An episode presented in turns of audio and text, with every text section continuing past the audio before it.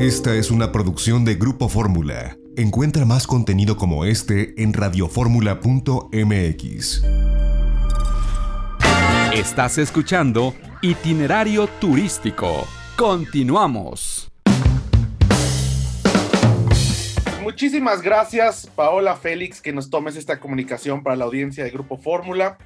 Eh, pues la directora del Fondo Mixto de Promoción Turística de la Ciudad de México y bueno, colaboradora de Grupo Fórmula en el espacio Eduardo Ruiz Gili también. Muchísimas gracias, Paola. Feliz año, ¿cómo estás? Feliz año, José Antonio. Pues bien, eh, trabajando desde casa y bueno, dando seguimiento a todo lo que es el tema turístico en la Ciudad de México, a nivel país, a nivel internacional. Hemos observado, hemos visto, se han implementado medidas que ya te platicaré. Y pues aquí estamos, eh, no, no quitando el dedo del renglón, porque al final el turismo es una de las, eh, uno de los ingresos más importantes que tiene el país, uno de los ingresos más importantes que tiene la Ciudad de México en cuanto a generación de empleos, la cadena productiva, en fin. De esto hablaremos. Así es, bueno, pues la Ciudad de México, por supuesto, en una situación eh, compleja que esperemos pase, pase pronto por, por este índice de contagio. Sin embargo, como lo dices, pues la industria turística se prepara, a pesar de tener cerradas eh, sus puertas en muchos sentidos por los propios, por la propia naturaleza del contagio, pero algo que, que me llama mucho la atención y que bueno, pues también tiene que ver con, con la promoción turística, con el fondo mixto y con la imagen de la Ciudad de México, por ejemplo, es la, la reapertura de los restauranteros gradual y con estas condiciones de, de, sana distancia. Me parece que eso pues es un primer paso, ¿no? Para la, para la reapertura de la ciudad, digamos, a las actividades turísticas, que no necesariamente el turismo tiene que ver con que vengan de otros países o de otros estados. Esto es algo local, ¿no? Ahora el famoso staycation, que vamos a poder, pues, disfrutar primero de lo que tenemos en proximidad. Eh, ¿Cómo va esta, esta cuestión de los restauranteros? Y me imagino que es un gran aliente y un aliciente para la industria turística de la ciudad. Así es, mira, te voy a dar unos datos que tienen que ver con la situación a nivel nacional. Previo a la pandemia, la industria restaurantera representaba 2.14 millones de empleos en el país. Esto quiere decir que era un 8% del total de personas empleadas en México. Y otro dato importante es que el 58% son o eran en ese momento eh, mujeres muchas de esas de ellas cabezas de familia. Estos son datos del INEGI del 2019. Entonces, ¿por qué menciono estos datos? Porque es importante darnos cuenta que los restaurantes aportan en el PIB nacional casi el 16% hablando de materia turística. O sea, del PIB turístico, los restaurantes aportan el 16% del PIB. Esto quiere decir que es toda una cadena que aporta el, un porcentaje muy grande y esto quiere decir que los empleos son fundamentales. ¿Por qué la problemática y por qué inició todo esto de, de, iniciar la apertura? Bueno, primero porque la gente tiene que vivir, la gente tiene que tener un ingreso. Estos datos son importantes porque mucha gente decía, ¿por qué van a abrir estos restaurantes si nada más son los dueños? Pues se equivocan, no nada más son los dueños. Están los, los cocineros, están los que hacen la limpieza, están los garroteros, están el chef, el subchef, la gente que trabaja en el ballet parking, en fin, es toda una cadena que se vio afectada al momento de regresar al semáforo rojo y volver a cerrar. ¿Qué ha pasado? Pues obviamente la pandemia vemos que se ha prolongado y muchos de los restaurantes que estaban abiertos pues terminaron cerrando. La CANIRAC, que es la Cámara Nacional de Restaurantes, agrupa 620 mil agremiados a nivel nacional. Y esto es importante porque ahorita en la zona, en, la Ciudad de México, en el Estado de México, estando en rojo, se permitió la reapertura con ciertos condicionamientos. Hicieron una campaña los restauranteros, no nada más los que forman parte de la, de la Canirac, que fue abrir o morir. Y con esta campaña, que fue la verdad un grito de auxilio de miles de restauranteros y sus trabajadores, cocineros, meseros, ballet parking, ya te lo decía, eh, la Ciudad de México lanzó el programa junto con ellos de reactivar sin arriesgar. Esta, obviamente es la respuesta de la Ciudad de México para instrumentar el servicio de los restaurantes con una opción. ¿Y cuál fue la opción? Bueno, hacerlo al aire libre. Entonces, eh, te voy a decir algunos lineamientos que son importantes que la gente que nos escucha. Primero, eh, los comensales podrán comer en los restaurantes en la Ciudad de México, eh, desde los desayunos, comidas y hasta las 6 de la tarde. A esa hora ya no va a haber servicio en las terrazas. Después, bueno, ya pueden seguir los restaurantes con el servicio para llevar como lo estaban haciendo. No puede haber más de cuatro personas por mesa. La ubicación de las mesas va a estar en la terraza exterior, zigzag, una distancia de, los del 1.5 metros. Se pueden ocupar terrazas. Quien no tenga terraza, esto es importante, puede ocupar los estacionamientos propios del local. Pueden usar las banquetas, franja de estacionamiento sobre los arroyos, sobre el arroyo vehicular y el carril sobre el arroyo vehicular. Estas opciones fueron importantes porque permiten a los restaurantes que no tienen terraza colocarse en una zona que pueda tener esta opción y no, y no, les, no les perjudique no tener terraza. ¿Cuántos restaurantes tienen? Otro dato importante es el uso de, del código QR que va a ser obligatorio para poder identificar los casos de contagios de los clientes o de las propias personas que trabajan en el restaurante. Ahora hay muchos restauranteros que se comprometieron a hacer las pruebas semanalmente a las personas que trabajan dentro del restaurante. Habrá que ver cómo funciona el programa, pero ya estamos hablando de un respiro para el sector y también eh, otra cosa del código QR que va a ser obligatorio, que ya es obligatorio, es un trámite inmediato y es un trámite gratuito. Ahora, en este sentido, eh, pues me parece que es bien importante el hecho que eh, los comensales también, los visitantes, tomen en consideración todas estas medidas. La mitad es exactamente estos lineamientos que se han eh, puesto desde el gobierno de la ciudad y claro, donde también tiene que ver pues la opinión y la visión y la experiencia del Fondo Mixto de Promoción Turística, pero la otra mitad es que el comensal cumpla para reducir al máximo eh, pues la posibilidad de un contagio.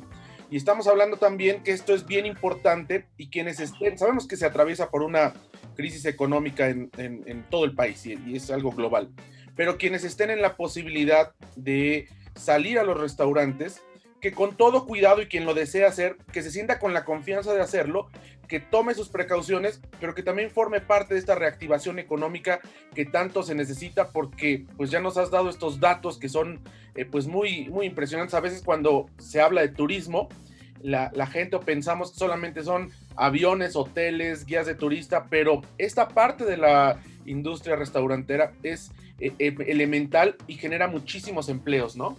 Es fundamental la generación de empleos, la derrama, la importancia para, para las familias de poder tener un ingreso, aunque sea mínimo.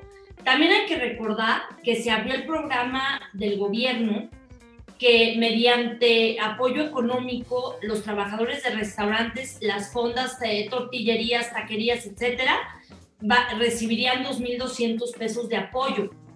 Ahorita está operando formalmente y eh, el apoyo, o sea, la idea es llegar a, a, 100 mil personas. Sabemos que es poco, pero es algo y se está haciendo, es importante, representa un apoyo fundamental para estas familias y ahora con, con la apertura hubo mucho, mucha crítica.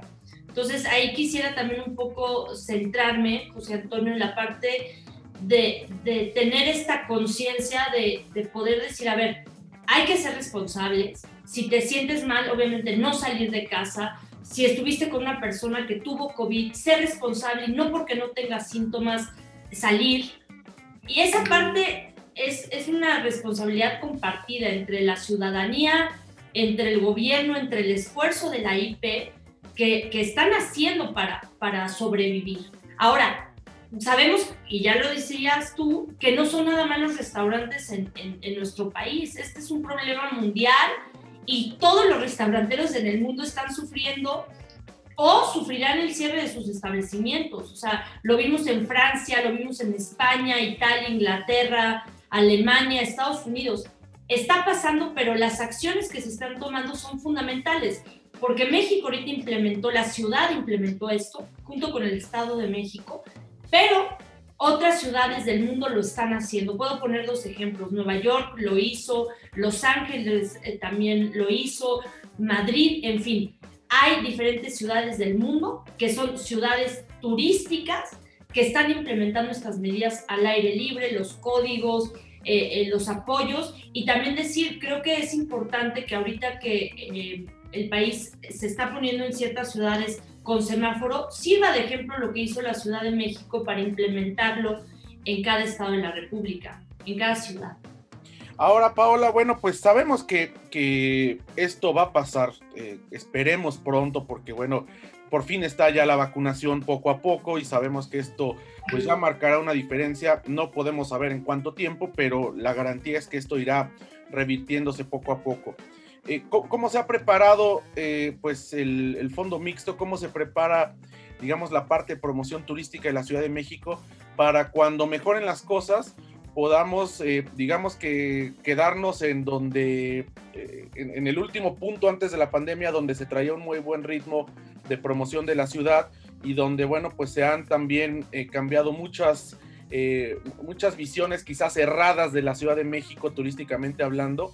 y es un esfuerzo que tú has, tú has encabezado a partir de, de esta administración, pero ¿cómo se están preparando y qué, qué esperaremos para cuando esto empiece a abrir? En cuanto a la imagen de la Ciudad de México hacia el exterior, dentro y fuera de nuestro país? Bueno, hay sin duda nuevos hábitos, nuevas preferencias, expectativas de, los consumidores, también los miedos, o sea, es un gran reto para, para la ciudad poder posicionarse nuevamente y como otras ciudades del mundo con una nueva normalidad. Porque aunque hablemos del tema de la vacuna, muchas medidas se van a quedar medidas de, limpieza, medidas del uso de cubrebocas, medidas de, la parte de, las cocinas, en fin, hay muchas cosas que cambiaron, que se renovaron, pero también hay que aceptar que la industria turística en sí, o sea, la, IP, se ha comprometido a hacer estos cambios. Entonces, en esta parte del fondo mixto, desde el año pasado, cuando, cuando inició este problema, nosotros trabajamos con un, con un programa que la jefa de gobierno nos encomendó, que fue el del sello de Safe Travel Stamp que otorga el Consejo Mundial de Turismo. ¿Por qué es importante este sello? Porque este sello nos posiciona a nivel mundial como una ciudad segura. Esto quiere decir que los hoteles, restaurantes, transporte turístico, todo el sector cubre con una capacitación y con las medidas sanitarias adecuadas para que el turista sienta seguridad al llegar a la Ciudad de México y estar en contacto, bueno, con, con todo, con toda la parte de, de, de, lo que es el turismo, ¿no? Desde viajar en un avión hasta llegar y tomar un taxi o un Uber, eh, llegar al hotel, ser recibido, el programa, el turibús, el, toda la cadena que tiene que ver con el turismo en la ciudad. ¿Y qué quiere decir esto? Que todas las empresas se han capacitado, han llevado un seguimiento que también la Secretaría de Turismo apoyó, la Secretaría de Salud, la Agencia Digital de Innovación de la propia Ciudad de México, con plataformas, el tema de los guías de turista, que es importante también porque ya esto está cambiando, entonces la parte digital forma una parte fundamental Estamos haciendo cosas con, con el tema de los eh, turoperadores. Hemos trabajado con diferentes destinos de manera constante desde las embajadas. El Fondo Mixto forma parte del Consejo de Diplomacia Turística que eh, implementó la Secretaría de Relaciones Exteriores y Turismo Federal. Y en ese fondo es la vinculación con los consulados o embajadas para que sirvan justamente de enlace con los turoperadores de cada destino y con eso promocionar la ciudad para cuando llegue la reapertura. ¿Por qué es importante hacerlo? Porque si nos esperamos a la reapertura y nos quedamos sin hacer nada, pues nos quedamos como destino atrás. Entonces, aunque no podamos en este momento decir, vengan a la ciudad, lo que estamos haciendo es trabajar internamente con los, con los especialistas, los promotores de los viajes, los turoperadores, que son las agencias de viajes, para cuando haya una reapertura, poder iniciar esta cadena de, esta campaña, que sin duda alguna va a ser una campaña positiva. La, inició Mexico City is Ready, la Ciudad de México está lista con sus sellos de, de, reconocimiento internacional en cuanto a las medidas sanitarias, los protocolos que se están siguiendo, que el turista sepa que la Ciudad de México cuenta con, con este certificado porque, como te digo, los hábitos cambian y ahora el turista aunque esté vacunado, no va a querer saber si va a llegar a un lugar seguro o no, cuál va a ser la atención médica si se llegara a sentir mal. En fin, todo cambió. La industria turística se tuvo que renovar y va a tener que cambiar en muchos aspectos y, rápido, porque esto nos, nadie lo esperaba. Entonces fue adaptarse y hacer un cambio. Y no se, no se eh, lograría si no fuera también por el interés y, el aplomo de la industria turística, de la propia IP. Así es, pues Paola Félix, yo te agradezco que nos hayas tomado esta comunicación para la audiencia y Grupo Fórmula. Sin lugar a dudas, dos temas importantes. Primero, esto que conversamos de la industria restaurantera, de esta reapertura, de esto que se ha hecho desde el gobierno de la ciudad, desde el fondo mixto.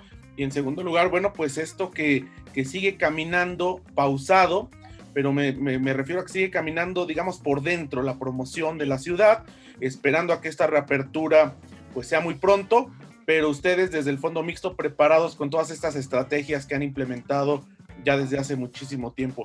Te agradezco mucho, te mando un fuerte abrazo y estamos al habla. Igual, José Antonio, fuerte abrazo, saludo a tu auditorio y bueno, aquí estamos al frente de la batalla, trabajando porque la Ciudad de México es un destino maravilloso. Muchas gracias. Ya nos vamos a nombre de nuestra productora Lorena Bracho. Se despide usted José Antonio López Sosa. Nos escuchamos dentro de ocho días. Quédese con Pei Garza aquí en Grupo Fórmula.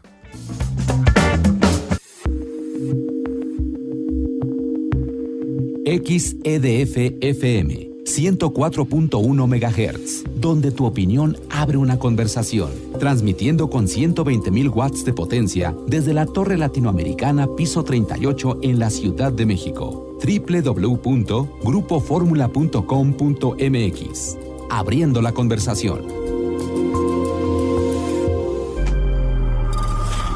Esta fue una producción de Grupo Fórmula. Encuentra más contenido como este en radioformula.mx.